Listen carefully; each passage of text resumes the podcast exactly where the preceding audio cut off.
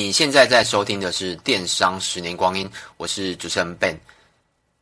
前阵子有个评价，有提到说我的口条部分，然后还有呃听感的部分，就是说话的语气内容啊，他觉得有意见这样子。然后这边我想跟大家解释一下，像像之前有人反映过声音大小啊，或是呃基本的比较基础的东西，这个都可以改。为什么？因为这个只要透过后置，然后把声音调大。比较基础的、简单的，我想针对口条部分，我有稍微研究一下什么叫口条。那很多解释啦。那口条最简单的方式，你去看很多 YouTube，他们他们的剪那个，应该说他们的，像我刚才这边就卡到了，为什么？因为我没有草稿，而且我也不是真的呃老师吧，我也不是老师。像老师的口条，我相信都很好。然后演讲者，我只是个创业家，所以你期待我跟老师或是演讲者的口条一样好，又反过来，我为什么要这么好？因为我没有要当这些人啊。我也是有时候在思考这件事情。我把它练到这么好，我的目的是什么？我的目的不是要当这些人，我的目的还是我要是一个创业家，甚至可以透过 Podcast 这个平台认识更多的创业家，跟我一起分享。哎，我一自己分享自己的经验，然后大家跟我互动这样子。如果你要口条好。很简单一个方式，就是透过剪辑。你去看讲话很流畅的一些，比如说老师啊、专业者啊，他们都透过剪辑，剪辑的画面会非常的明显，它就一段一段，甚至我我听过那种十秒剪了三次，他们就是把每一段的喘息声、介系词，然后连接词都把它剪掉。但他们的本片呢、有可能拍了四个小时、五个小时，但。把它缩短成十分钟，可是我呢，或是一些比较没有透过 Podcast 赚钱的一些像我这种业余者，他们怎么做？他们就是像我这样子录，可能录一小时，或是录呃半小时，然后整个剪辑的部分，不要的部分可能就五到十分钟而已。那我像我更夸张，我基本上不剪辑，大家听得出来，我是几乎没有剪辑的。就是前后剪掉而已，跟不适合的地方剪掉，所以你会听到很多的介系词跟很多的赘词。赘词部分我自己有思考过啊，我觉得真的太多了。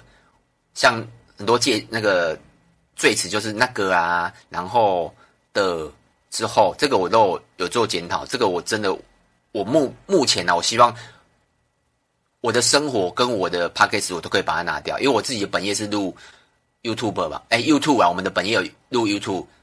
影片，然后有时候我听起来真的也蛮不舒服的。这个部分我自己会检讨，我自己会改掉。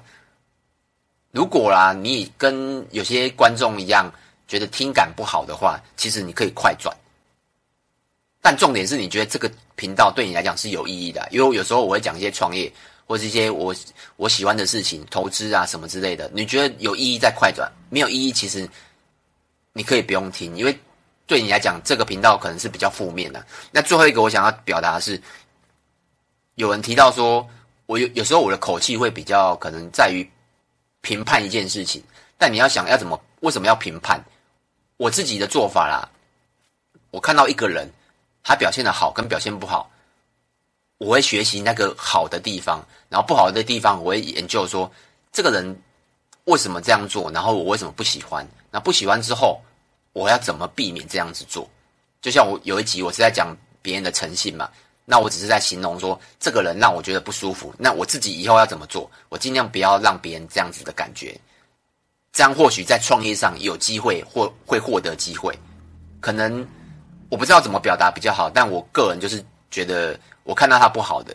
那这边我再讲一个最近发生，就直接转过来，就直接最近发生的一个比较大事，就是 Toys。应该不会接得很很很怪吧？就是 Toys 嘛，Toys 大家应该知道他诈赌，诈赌是诈骗朋友嘛，然后还做了很多奇奇怪怪的事啊。之前卖大麻嘛，这两个是比较大的事情，所以他在一般人的眼中基本上就是一个罪犯。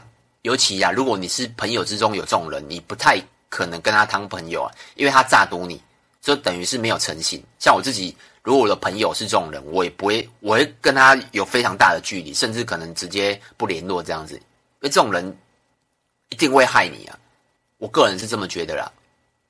可是我看的是 Toys，他为什么被这么多人喜欢？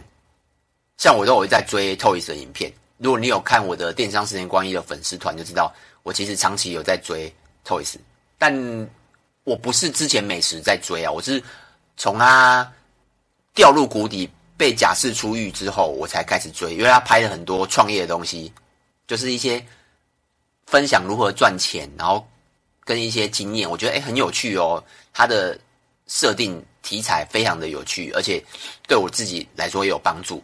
但他之前那个美食我都没有兴趣，那从那时候我就开始追，然后到之前的跟馆长吵架，然后跟馆长吵架的时候，其实你就很明显的看得出来优跟劣嘛。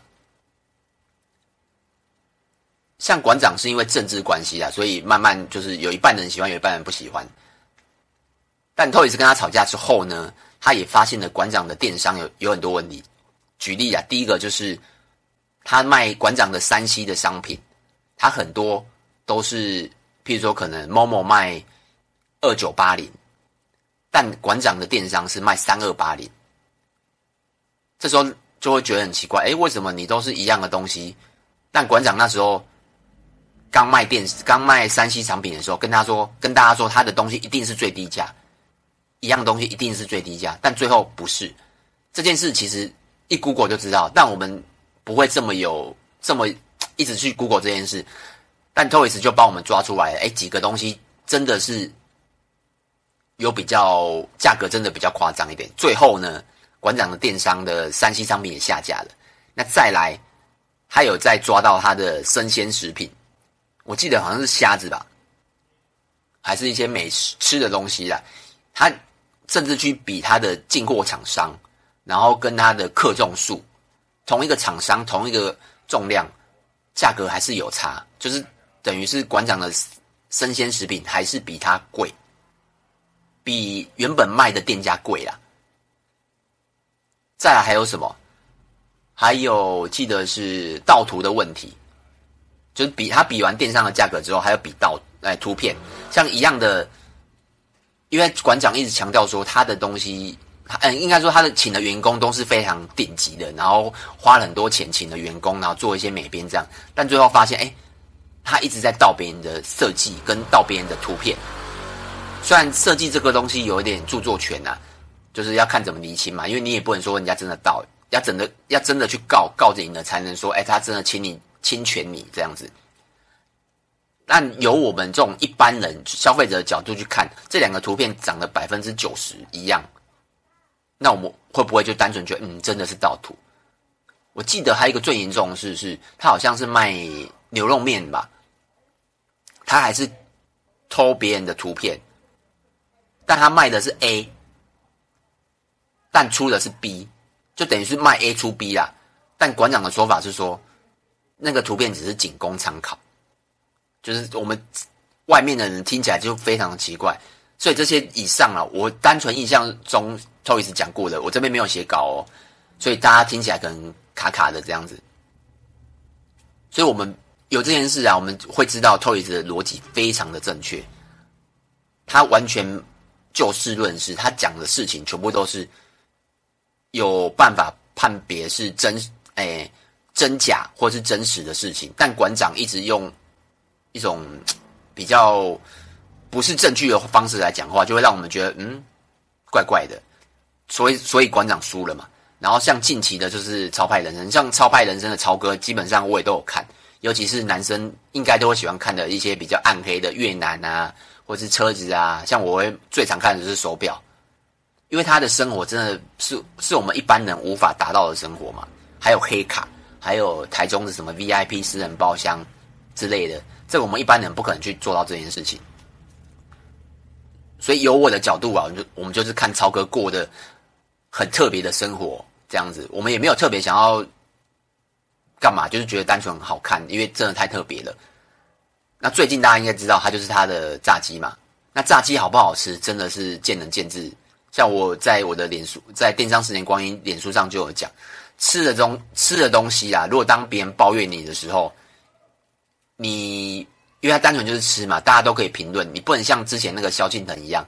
就是好像我记得他说的几几句话还蛮过分的，当当然啊，那个 Toys 有讲一句话也蛮过分，他是说连狗都不吃啊。这句话是稍微有点，如果你是创业家，听到你自己卖的东西被讲这样，我个人会不开心啊。但你也不能像超派这样子用人设攻击 Toys，虽然他人设真的是有问题，但这个不是大家都知道了吗？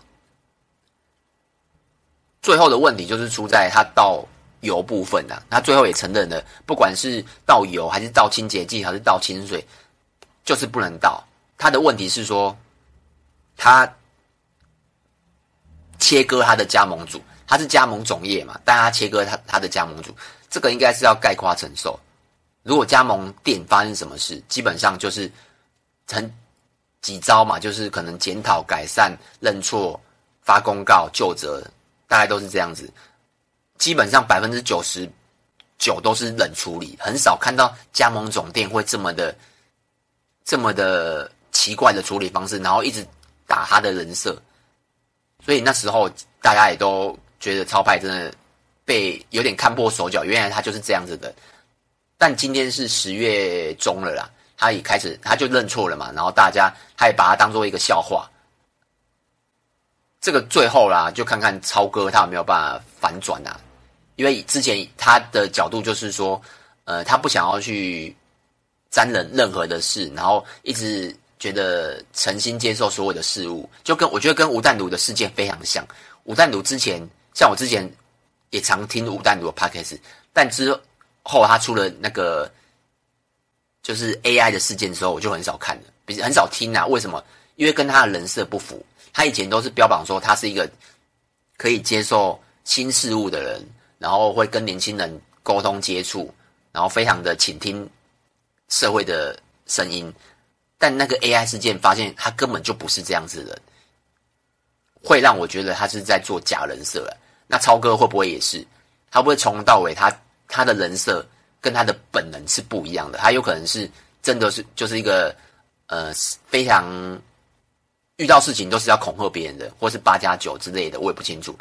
但他的影片呈现出来的是，他就是一个很善良，会帮助大家，然后不想惹事的人这样子。那就看他之后的发展，就像跟廖老大一样，廖老大最后就结束了嘛，他就回去做他的做他的汽车的行业。那超哥有可能最后也不拍了，最后就回去他的长照中心。如果啊，你是创业家，这个真的可以学起来。这次的事件呢、如果你是创业家，像我们自己虽然是电商啊，我们也是常偶尔会发生那种客户说要什么消机会啊，要告我们啊，然后一些有的没的，基本上啊，我们全部都是冷处理，也不太会跟他一句话，就是一直互呛，除非他这个人已经说到什么要呃骂脏话啊，或是一些。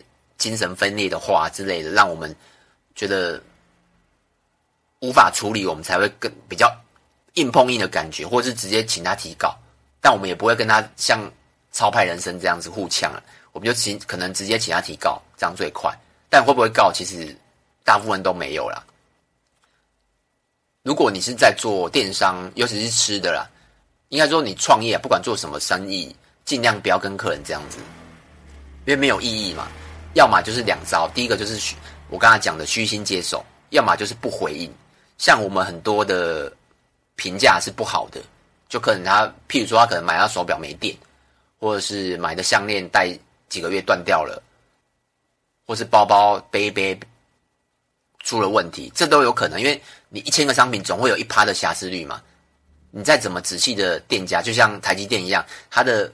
妥善率也不是百分之百，一定会有稍微小小小的瑕疵，但客人就是发现你的瑕疵了，这时候你要怎么安奈你的客人？比如说可能退钱、退商品、换货，然后可能再送什么东西？你的目的是要让这客人不要这么生气，他要不要再跟你买？这不是重点，因为他已经生气了。那你要怎么安抚他？这才是重点。所以其实就是虚心接受就可以了。那以上呢，就是我这集的。心里的谈话啦，那你有什么问题也可以追踪我的电商十年光阴，因为有很多电商的时事，我可能没有办法录整集跟大家讲，但我会在 FB 上可能写个文章这样子。那以上就这样子了，拜拜。